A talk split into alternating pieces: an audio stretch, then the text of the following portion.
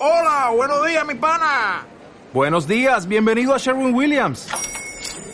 ¡Ey! ¿Qué onda, compadre? ¿Qué onda? Ya tengo lista la pintura que ordenaste en el ProPlus app. Con más de 6.000 representantes en nuestras tiendas listos para atenderte en tu idioma y beneficios para contratistas que encontrarás en aliadopro.com. En Sherwin Williams somos el aliado del PRO. Muy buenas a todos, soy Rubén Espinosa y esto es Hijos de la Resistencia, el podcast. Un programa en el que ahondamos en este tipo de deportes y en el que abrimos las puertas a que deportistas, entrenadores e investigadores nos aporten todo lo que saben para que entrenemos más y mejor.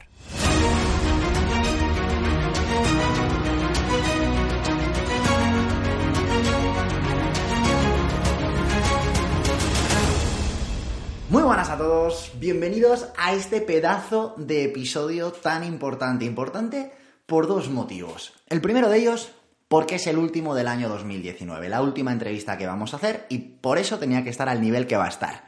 Y lo segundo, porque va a ser una entrevista en la que vamos a tratar un tema que es realmente importante, es esa variable que nos interesa prácticamente a la gran mayoría de las personas que están inmersas en el mundo de los deportes de, resistencia, ya sea eh, corredores de montaña, corredores de ultradistancia, corredores de distancias más cortas, triatletas. Vamos a hablar de el gran olvidado después de la fuerza, que es la técnica de carrera.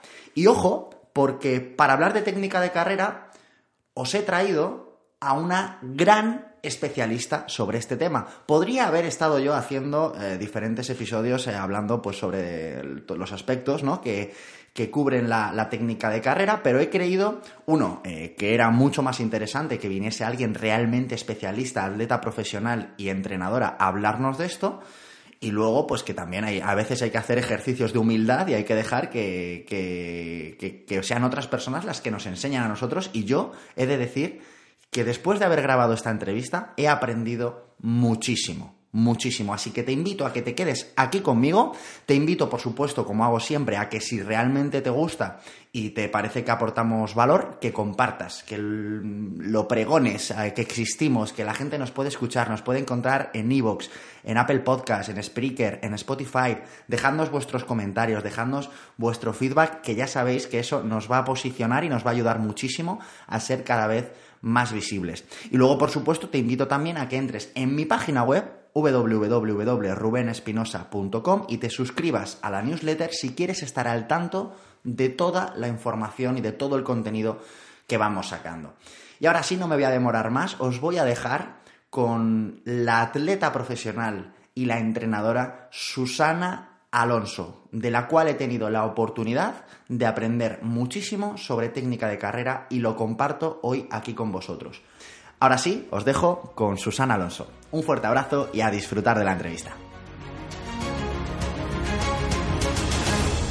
Muy buenas a todos, bienvenidos un día más a una de nuestras entrevistas y hoy tenemos a alguien eh, que creo que probablemente no la conozcas, no es una persona muy mediática, pero es una persona que nos va a poder aportar muchísimo valor, sobre todo si eres corredor. Hoy estoy con Susana Alonso Domínguez. Hola Susana. Muy buenas. Muchas gracias por aceptar mi invitación y por estar hoy aquí conmigo. Os voy a hablar un poquito de, Susana para que os ubiquéis y que veáis de qué nos va a poder hablar. Susana es una velocista profesional, compite en 60 metros vallas y en 100, metros vallas. En su haber tiene cuatro eh, medallas nacionales en campeonatos universitarios, en 100 metros vallas, y una medalla en campeonatos por equipos a nivel europeo. Además de esto, que aquí es eh, lo que realmente ha captado mi atención y por eso ya sabéis que yo soy muy, muy fanático de la formación de las personas, Susana es graduada en Ciencias de la Actividad Física y del Deporte y durante los últimos años ha trabajado con deportistas de todos los niveles y les ha ayudado muchísimo a mejorar su calidad y su técnica de carrera. Cuéntanos un poquito más sobre ti, Susana. Bueno, me has presentado muy bien. Muchas gracias por invitarme, por cierto. Eh, nada, pues eh, yo empecé a hacer atletismo hace nada más que ocho años. Empecé en 2011 con 18 años y mm, ya en ese momento eh, tenía claro que quería hacer velocidad y luego las vallas pues se cruzaron en mi camino, nunca mejor dicho. Y desde entonces eh, yo como había empezado muy tarde para lo que se decía que había que empezar, eh, tenía ese hándicap de que la gente me llevaba muchos años de entrenamiento de ventaja y que además yo no había aprendido determinados patrones de movimiento que cuando se es niño se aprenden mejor. Y entonces dije, bueno, a mí me da igual todo, yo quiero eh, ser buena en esto y ahí empezó un poco mi obsesión por ser perfecta técnicamente y desde entonces pues creo que no ha ido mal la cosa. O sea, lo que hiciste fue convertir una desventaja aparente, ¿no? En eras la, la nueva, la que no llevaba toda la vida haciéndolo, y convertiste eso en una fuente de motivación para, para mejorar día a día. Efectivamente, y hombre, no se sabe qué hubiese pasado si yo hubiese empezado a los 10 años, pero haber empezado a los 18 me hizo ser mucho más disciplinada que probablemente hubiese sido. Qué bueno, bueno, como, como ya os habréis imaginado, los que nos estéis escuchando, hoy vamos a hablar de técnica de carrera. Y he invitado a Susana al podcast porque además de saber muchísimo, ha practicado muchísimo, ha estudiado muchísimo todo lo que está relacionado con la técnica de carrera y sabe adaptarlo muy bien a cada una de las personas y a cada una de las individualidades que, tiene cada, cada, uno de nosotros. De hecho, la primera pregunta que te voy a hacer, Susana, va un poco por, por esos derroteros de las individualidades de cada uno. Voy allá. ¿Existe una técnica de carrera perfecta para todo el mundo? Bueno, vamos a ver. Existe, digamos, en mi opinión, existe un modelo de perfección o algo así eh, en el que tenemos que fijarnos para intentar llegar allí creo que nadie es capaz de hacer nada de manera perfecta, pero sí que tenemos que fijarnos en algo mentalmente perfecto para intentar acercarnos ahí. Existen ciertos patrones que podrían ser los biomecánicamente correctos, pero luego cada individuo es diferente y habrá que adaptar. Dentro de una generalidad que para todos nos puede valer, hay que más o menos adaptar a las necesidades y características de cada uno. O sea, podríamos ver a dos personas corriendo diferente, pero los dos corriendo bien, pero no podría ser muy diferente, ¿no? Tendrían que estar todos unidos a una serie de, puntos que luego, luego trataremos. Eso es, así? Justamente. Vale, genial. Em, antes de empezar con el meollo de, del, del, cómo se corre bien, me gustaría un poco asentar las bases de la importancia que tiene todo este tipo de trabajo en nuestros entrenamientos y demás. Entonces te voy a preguntar por qué consideras que es tan importante eh, correr bien. Si no es que se. Para muchas personas puede parecer un poco, quizá, eh, la moda de hacer ahora las cosas como si fuésemos profesionales. Hay mucha gente que lleva corriendo poco tiempo o que tiene. No iba, a decir muchos años. Que, que, es ya quizá algo más mayor y se ha puesto ahora a correr. Y estamos nosotros los entrenadores ahí todo el día con la técnica, la técnica, la técnica. ¿Es tan importante correr bien? Pues mira, aparte de para salir bien en las fotos, eh, sí, es muy importante correr bien por principalmente dos motivos, pero el primero es el más importante de todos y el que, si yo ahora te lo digo, todo el mundo debería estar ya convencido de que es muy importante y es la prevención de lesiones. ¿Por qué tener una mala técnica provoca lesiones? Imagina que, que tienes un ligero defecto en tu posición de la rodilla, vamos a poner, al apoyar el pie en el suelo, en cada zancada. Multiplicas esa mala posición, que es un detalle, pero eso es, está mal hecho, digamos, por cuántos cientos de zancadas quedas en cada entrenamiento, cada día, cada semana, cada mes. Si tú has empezado hace no mucho, no te dolerá nada, me imagino. O sí, quién sabe, si es un defecto más grande, pero si es un defecto muy pequeño, tarda en, en salir a la luz esa posible dolencia que te va a provocar y te empiezan, es ese momento que seguro que os sentís identificados cuando de repente empieza a dolerte algo, un poquito, y dices, ¿y esto ahora por qué me duele?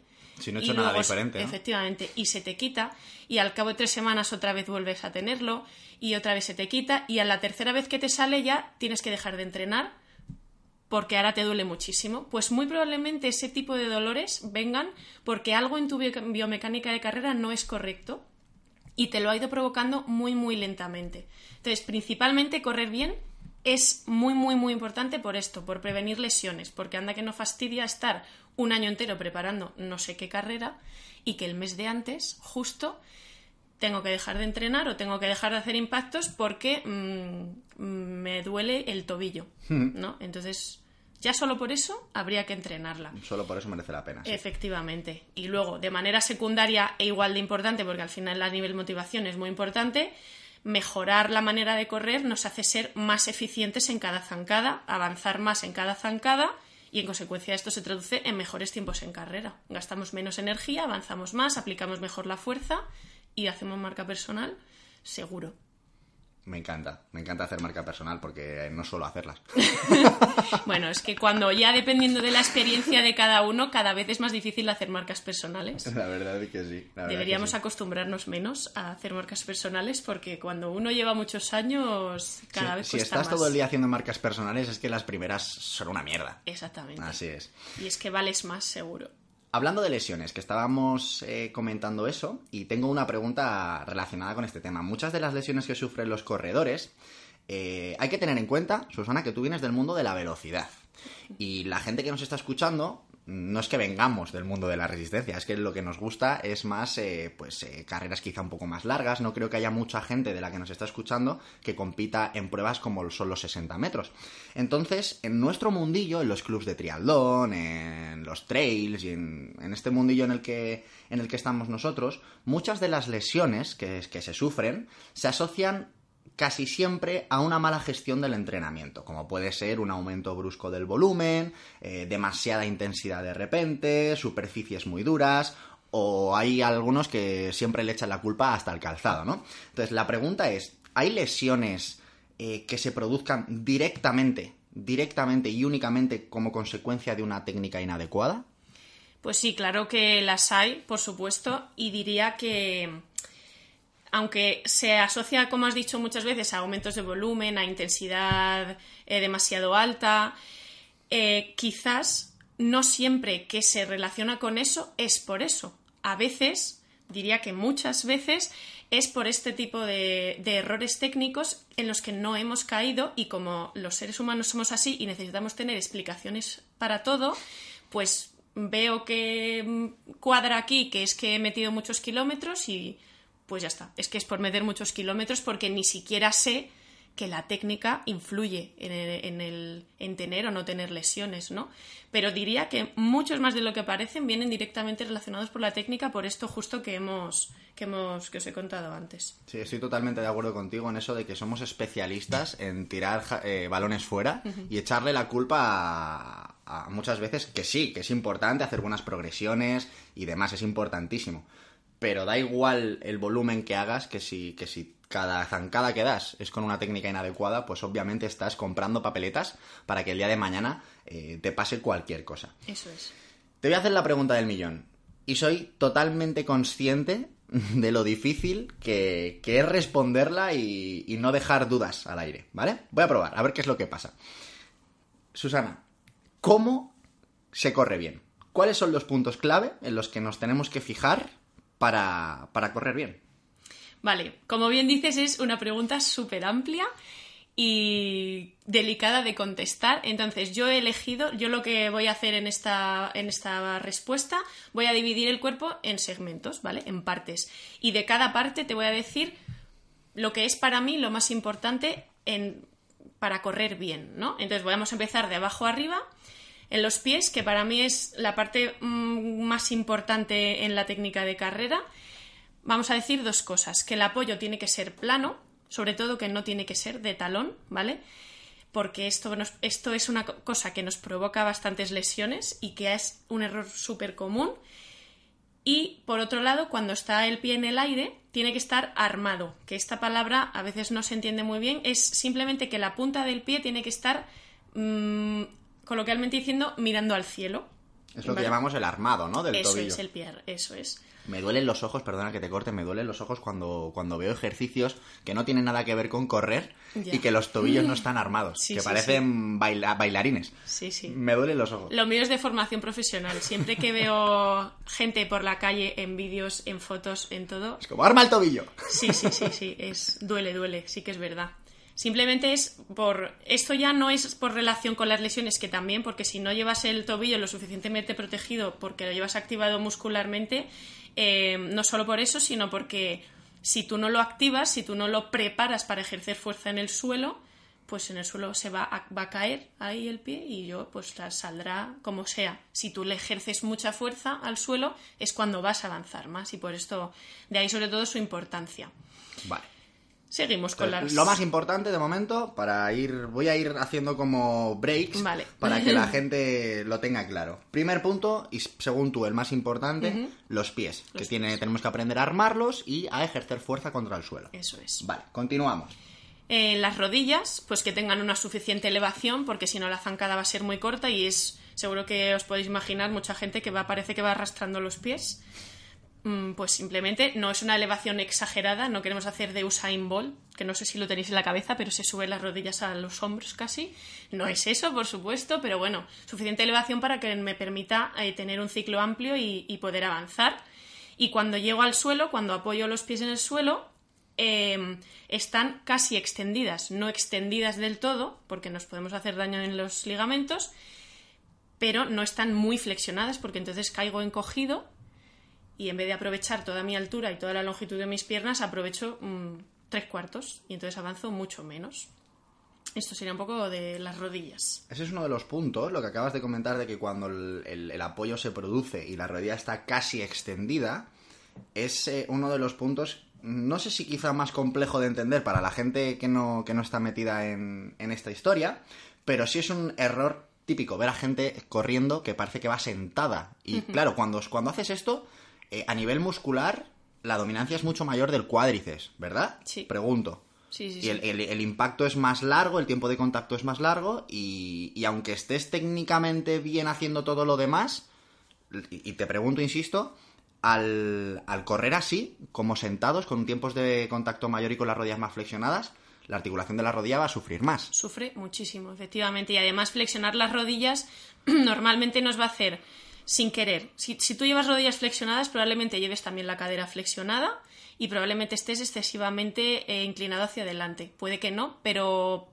casi seguro que sí. Y ya no es un error, son tres que se van sumando, claro. Claro. Genial.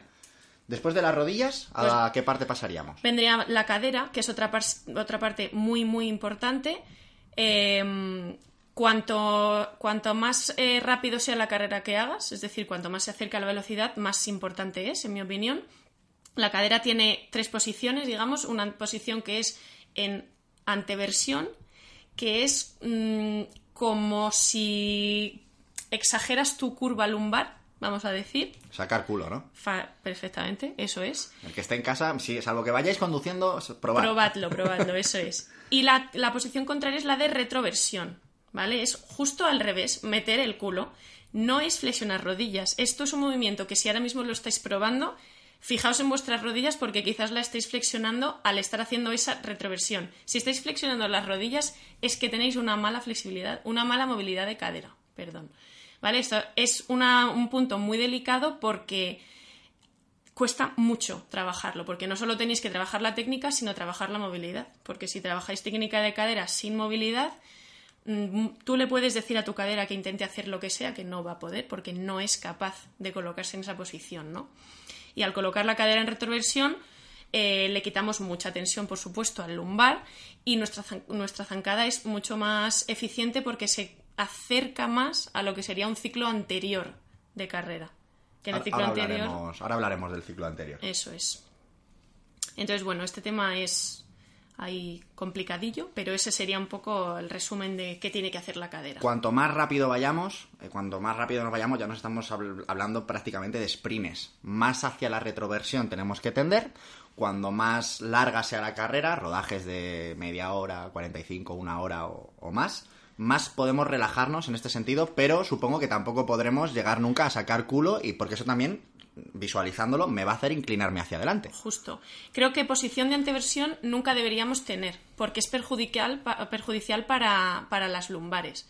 En una posición en retroversión, quiero que lo probéis para que tengáis conciencia de cómo es esa posición, pero realmente la cadera está en una posición neutra, porque una retroversión exagerada es muy raro y si lo estáis probando lo vais a ver que es una cosa como que, no sé, es muy raro, ¿no? Entonces, pero bueno, para tener conciencia de esa posición es una manera de practicarlo. Algo que hacemos nosotros mucho en las formaciones de entrenadores personales, eh, cuando les enseñamos a hacer la plancha, una plancha de codos una plancha de manos de toda la vida, y esto si estás en casa y lo puedes hacer, te invito a que lo hagas, si tú te colocas en posición de plancha y sacas culo, si haces esa anteversión que estamos diciendo que no hay que hacer, vas a notar un dolor, un pinzamiento en la zona lumbar brutal.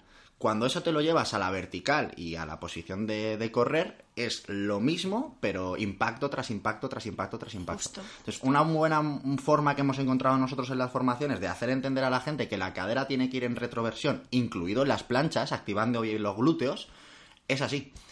Entonces, eh, nada, simplemente para que la gente en casa lo, pueda diagnosticar bien y darse cuenta de... Porque muchas veces si vamos corriendo y sacamos culo, no sentimos el dolor de, inmediato. Es un, un, síntoma que va a salir como a largo plazo, ¿no? Hmm. Entonces, a mí muchas veces me interesa generar situaciones que en el momento te den esa, ese feedback negativo para que sepas qué es lo que no tienes que hacer. Efectivamente, sí, sí. Además, muy, muy buena idea, sí. Probadlo una vez, no más. Una, una, una. Fuera. bueno, seguimos. Vamos a pasar al tronco. El tronco muy sencillo.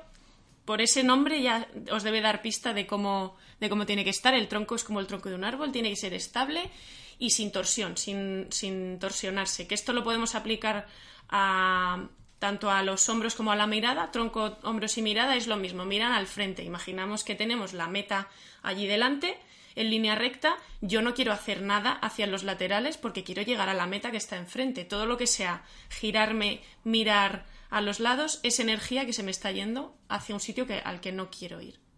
Exacto. Respecto a esto, bueno, como ves yo voy comentando todos los puntos porque es que se me van ocurriendo cosas en la cabeza. Hay un episodio del podcast que si están escuchando esto seguramente hayan pasado por ahí en el que cuento un poco qué nos diferencia a nosotros como Homo sapiens respecto a otros animales y por qué eh, podemos correr largas distancias mm, de una forma mucho más económica que otros mamíferos. Y una de esas características es lo que acabas de decir, la capacidad de que nuestro tronco se pueda disociar de la cabeza para poder mirar al frente a la vez que, el, tronco puede rotar y la cabeza no girar. Eso otros mamíferos no lo pueden hacer y eso a nosotros nos permite, como bien has dicho, eh, ser económicos eh, corriendo hacia adelante. Solamente si disociamos bien, porque es que luego ves a gente que va corriendo y que va mirando para los lados y pues que están cerca hasta de, hasta de pegarse un trompazo. Claro. Sí, al final el tronco es estable, pero no es eh, inmóvil. Es, ahí hay un poco una, una diferencia en, en, los detalles, ¿no? Que es como que en, en, general, en bloque, puede moverse, pero no partes de la, de la columna, por ejemplo, no la lumbar de la dorsal y cervical. Es. es. como si trazásemos un eje longitudinal, ¿no? que nos atravesase del cogote hasta los pies y pudiésemos como mucho rotar sobre él sin girar la cabeza, braceando y demás, ¿no? Justo, sí. Vale. Y hablando de los brazos, pues más o menos se va a colocar, que aquí sí que hay muchísimo repertorio, podríamos hacer un álbum de fotos de 50.000 fotos diferentes de brazos y todas serían diferentes, de movimientos de brazos de corredores y de élite también. Pero bueno, eh, más o menos pondremos los codos a 90 grados aproximadamente y eh, sobre todo no cruzarlos por delante, sino moverlos igual de atrás adelante porque yo quiero ir adelante, no quiero ir a los lados, no quiero que la, la energía se me vaya a los lados y el movimiento amplio. Cuanto más rápido corra, más amplio tendrá que ser, porque al final los brazos lo que hacen es complementar el movimiento de las piernas. Si yo no. dan como equilibrio al cuerpo. Si yo no muevo apenas los brazos, las piernas van a tener que trabajar mucho más. ¿Hay algún punto más, además de todos estos? Porque yo ya estoy preparando mi pregunta. Eh, queda uno, que es un poco el global, que es el cuerpo en general Em, se habla mucho de ir vertical, de no inclinarse o de no echarse hacia atrás. Eh, hablamos de que hay un poquito de inclinación, pero aquí hay un error muy común y es pensar que inclinarse es sinónimo de flexionar cadera. No sé si tenéis esa imagen en, la cabeza. Yo no me doblo. Lo que hago es inclinarme un poquito, un poquito os hablo de unos 10, 15 grados más o menos. Me inclino un poco hacia adelante desde los tobillos. Es decir, si a mí me hacen una foto de lado, yo podría trazar una foto, de, o sea, una línea desde mi tobillo hasta mi cabeza y sería recta. un poco inclinada hacia adelante, pero recta. No tendría que hacer una esquinita en la cadera. Vale. Esa es la diferencia. Yo sí lo he entendido. Espero que los que están en- escuchándonos también, vamos, que, que no te flexiones a partir de la cadera. Eso es. Que la idea es como empujo tanto el suelo hacia atrás que yo me desplazo hacia adelante como consecuencia directa a esa aplicación de fuerzas. Eso es. ¿no? Vale, fantástico. La verdad es que nos has hecho aquí un, un esquema que si hay alguno que haya estado tomando notas, ahora mismo tiene ahí pues para dar un curso casi. Mi pregunta, y esto sí que es algo totalmente personal, los que me han visto correr saben que hay algo que a mí me pasa en las manos. Susana, yo no sé qué me pasa en las manos, que cuando corro parezco un tiranosaurio. Relajo las muñecas y mis manos van muertas. ¿Qué puedo hacer? ¿Qué puedo hacer yo para, para corregir eso? Y es que no sé si esto disminuye el rendimiento, no creo, pero las fotos quedó fatal. hablando de fotos. Pues mira, me parece muy raro porque habría que ver si realmente lo que dejas un poco así eh, destensado, digamos, son los dedos. Porque es muy raro, porque muñecas y tobillos están conectados totalmente. Si tú desconectas las, o sea, si tú, si tú mm, suavizas las muñecas, desactivas las muñecas, lo normal sería que se te desactivasen los tobillos. Y como que no, no es posible, porque no podemos impulsar el suelo si no tenemos el tobillo activado, ¿no? Y normalmente yo lo que le digo a la gente es que se olvide de que si la mano está abierta, cerrada, en puño, eh, marcando un 3 o un 5, me da lo igual mientras que la muñeca esté tensa. Y, y lo- la verdad es que suelo decir que no se preocupe mucho por esto, porque es algo que sale de manera bastante natural. Ahora, con lo que tú me cuentas, A mí lo que me sale Pues natural has- es parecer un dinosaurio. Sí, sí. Igual tus muñecas están activadas correctamente y son tus manos que pues les apetece mm, No sé. ponerse así, ¿no? Pero bueno, todo, cualquier cosita, incluido esto, se practica en distancias cortas, velocidades un poco más altas. Distancias cortas para, para corredores de resistencia hablo de 200 metros hacia abajo, ¿vale? ¿Vale? Muy cortas Importante ese dato. y, y pensar mucho en eso. La técnica de carrera, para practicarla, es muy importante concentrarse al 100%. Es que puedo hasta no ponerme música, porque estoy pensando, cada neurona de mi cerebro está pensando en el movimiento que estoy haciendo. Y poco a poco eso se interioriza y se, y se aplica y se hará de manera automática después. Vale, entonces no deberíamos de trabajar la técnica como cuando en el colegio nos poníamos en clase de educación física a hacer eh, círculos con el brazo para No. calentar, ¿no? Que no Nada. pensábamos y estábamos contando lo que íbamos a hacer el fin de semana. Justo, eso es lo que no hay que hacer. Porque entonces, sí, bueno, calientas, ¿vale? Pero todo lo demás no lo has hecho porque ni te has fijado hasta dónde has subido la rodilla o dónde has puesto el brazo o tal. Nada, yo soy partidaria hasta de ni siquiera ponerme música para practicar la técnica, que son de calentamiento 10 minutos. Le doy a pausa a la música y me concentro al 100%. Elijo ese día un segmento corporal que diga, uff, es que corro fatal, de, no sé, apoyo con el talón muchísimo. Venga, pues me voy a fijar en esto todo el rato y me concentro al 100% en eso. De todos los puntos que has comentado antes, eh, si yo nunca he trabajado la, técnica o, no identifico mi error, ¿por dónde empiezo? Pues mira, muy útil es eh, pedirle a alguien que te grabe. Te puedes grabar de lado, se ve mucho, y de frente también, ¿vale? Un vídeo un poco de calidad, quiere decir que no se mueva mucho la cámara, que, que se pueda ver bien eh, cómo estás corriendo. Y a partir de ahí identifica, porque igual tú no te has visto nunca tan claramente corriendo desde fuera y por eso no sabes qué, error tienes. Con esto que te acabo de contar, que hemos ido de los pies a los hombros paso por paso, mira a ver qué es lo que no haces bien. Seguramente haya muchas cosas, porque mm, todo el mundo tenemos algún defecto en alguna de estas partes, pero elige una o dos que sean muy llamativas y céntrate en eso y comienza por eso.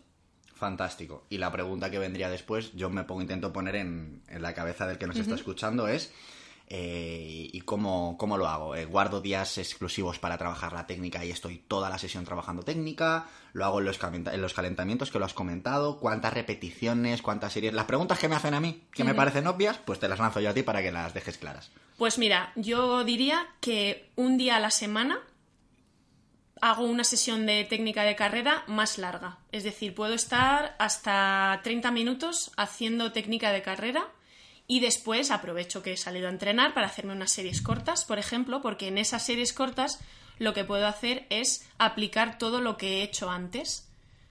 No voy a hacerme una serie de 3000 pensando en correr de apoyo plano si yo llevo 30 años corriendo de, de talón, porque es ahí donde probablemente me fatigue muchísimo y me haga daño incluso, ¿no? Entonces, series eso de 200 a lo sumo 300 metros eh, aplicando todo lo que en lo que me he enfocado antes, ¿no? Entonces media horita de técnica y luego unas series. Y de hecho quitaría hasta el crono. Me olvido de me olvido de cronometrar lo que tarde y lo que quiero hacer es las, la serie perfecta. Me imagino que me están grabando y que quiero salir súper bien técnicamente, ¿no? Y en el resto de entrenamientos, pues quitando pues, los de, las salidas de tirada larga y esas cosas que ya bastante largo es, eh, en el calentamiento, después de la carrera continua, por ejemplo, 10 minutillos o así, que me sirven para seguir calentando y me sirven para seguir perfeccionando esa parte del cuerpo en la que me haya focalizado. Y de repeticiones, pues mira, cogería una rectita llana de 30 metros, 30-40 metros, por ejemplo, y repito cada ejercicio dos veces, porque el primera, la primera repetición seguro que hay algo que hago mal, yo me doy cuenta cuando termino, vuelvo descansando, caminando si quiero, no pasa nada, y lo repito, focalizándome en eso que digo, no me ha salido muy bien, y lo repito pensando en corregir eso. Entonces, haciendo esas dos repeticiones es para lo que un poco sirve, para corregir. Fantástico, fantástico. Antes, eh, Susana, has hablado, has mencionado la palabra ciclo anterior. Cuéntanos qué es esto. Bueno, el ciclo anterior y el ciclo posterior son dos maneras de, de correr, dos, dos, tipos de zancada, digamos. Eh, no hay una que sea. Bueno, a ver, esto es un poco delicado. ¿Qué es lo correcto? Mm, no te sabría decir si anterior o posterior, porque depende mucho de la velocidad a la que corras. Los hechos son que el ciclo anterior nos hace eh, avanzar más rápido, pero requiere mucha energía. Entonces, si vas a hacer una carrera de larga distancia, no puedes pretender correr en ciclo anterior porque te vas a fatigar mucho, sobre todo a nivel sistema nervioso, a nivel muscular, te vas a fatigar mucho. Puedes correr en ciclo posterior, de hecho, eh, si ves cualquier vídeo de cualquier carrera de élite mundial, te puedes fijar en Rudisha, te que es de, el corredor, el récord mundial de 800, o te puedes fijar, en Mofara, que corre 10.000, o sea, te he hablado de dos distancias mm, súper diferentes. Ninguno de los dos corre en ciclo anterior, porque no es eficiente, digamos.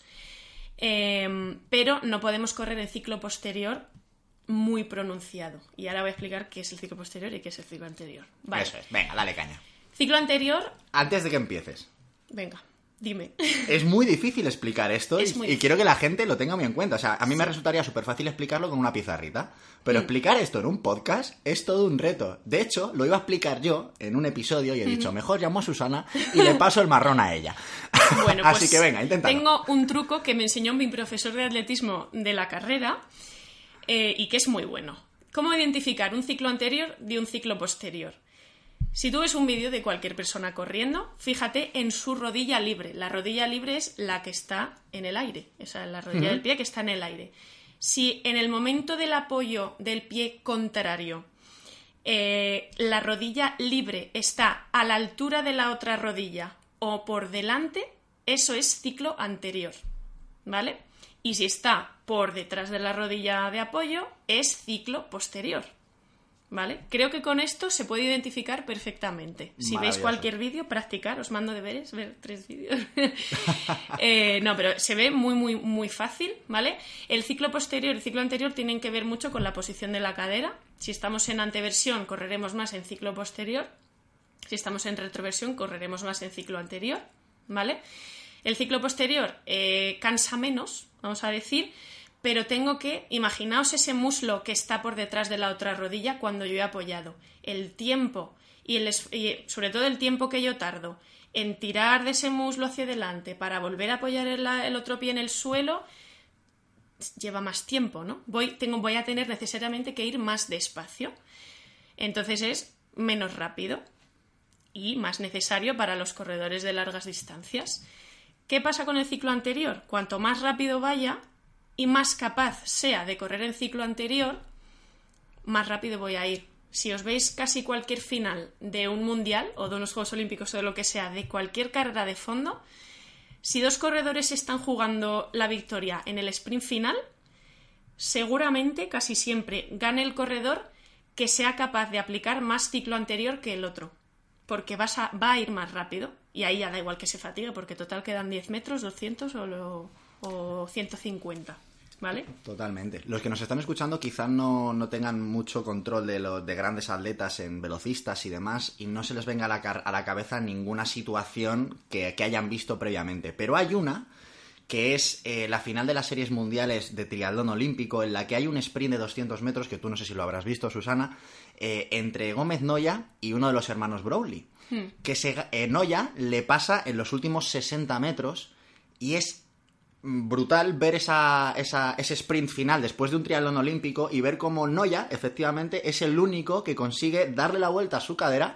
Y claro, en el momento en el que te vas a, a retroversión, la rodilla sube antes, el talón va antes a la base del glúteo y además es que se ve un cambio técnico brutal que es lo que le hace ganar. Pues claro, imaginaos eso sin, sin la fatiga de un triatlón olímpico en, en un 800, en un 400, que es mucho más marcado Eso esa, esa posición. Pues sí, muy buen ejemplo, sí, sí. Sería fantástico, y luego te lo voy a pedir, que mm, me pases varios vídeos que tú consideres que, que son clave para identificar esto y los vamos a dejar en la descripción de, de la web. No en el podcast porque no deja clicar directamente, pero sí en la entrada de la web, en el, en el post que haga, ¿vale? Lo ponemos ahí y así la gente lo, lo puede ver y sabe a qué nos estamos refiriendo. Muy ¿Te parece bien? Sí, me parece estupendo, sí. Porque yo creo que me he explicado, pero igual no tanto, así que. Te has explicado perfectamente, pero claro, mm, yo me paso el día imaginándome posiciones y biomecánica y demás, entonces hay gente que quizás se haya quedado ahí un poquito perdida, pero vamos, que culpa tuya ninguna, desde luego.